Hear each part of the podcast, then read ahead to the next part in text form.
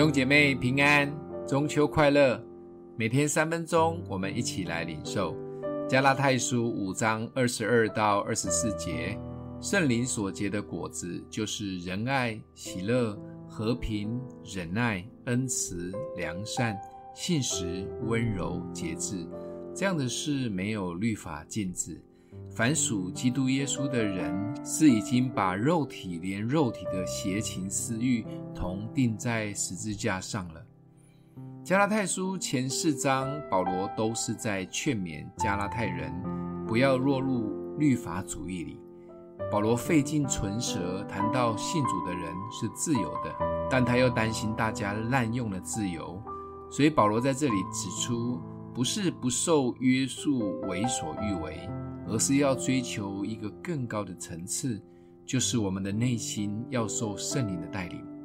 我们不要脱离了做律法主义的奴隶，却又遵从我们里面成了情欲的奴仆，想乱做什么就做什么。保罗特别又提到，全律法都包含在爱人如己的里面。当我们愿意顺着圣灵而行时，我们才有能力去爱，能为人付出。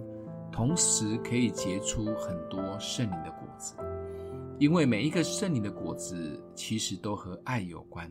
圣灵来不是要反对和取消律法，圣灵是超越律法，不是因着我们不能守律法而把律法废了，反而是透过圣灵来成全，这是更高更好的层次。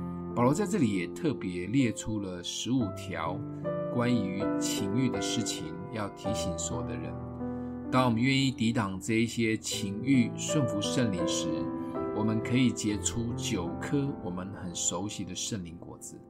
这是只有靠着圣灵才可以办到的。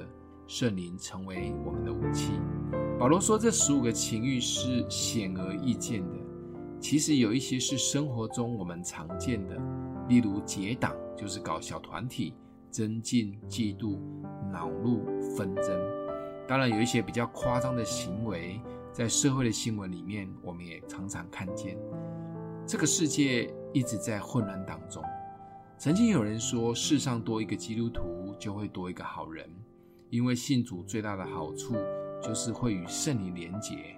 我们慢慢会从本来的十五个情欲的老我，转成结出八个圣灵的果子。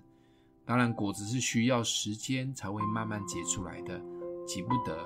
例如忍耐的功夫，就是经过一次一次的失败，回到主的面前，或呼求圣灵的同在，重新安静心以后，才可以结出来。跟圣灵的关系越好，愿意更降服在圣灵的底下，果子会结得更快。我们一起来结果子吧。想一想，你最渴望生命中结出哪一颗果子？为什么？我们一起祷告，亲爱的圣灵，我们欢迎你常常充满我们。当我们里面有情欲产生时，求圣灵光照我们，让我们可以降服及更新，结出圣灵美好的果子。奉耶稣基督的名祷告，祝福你哦。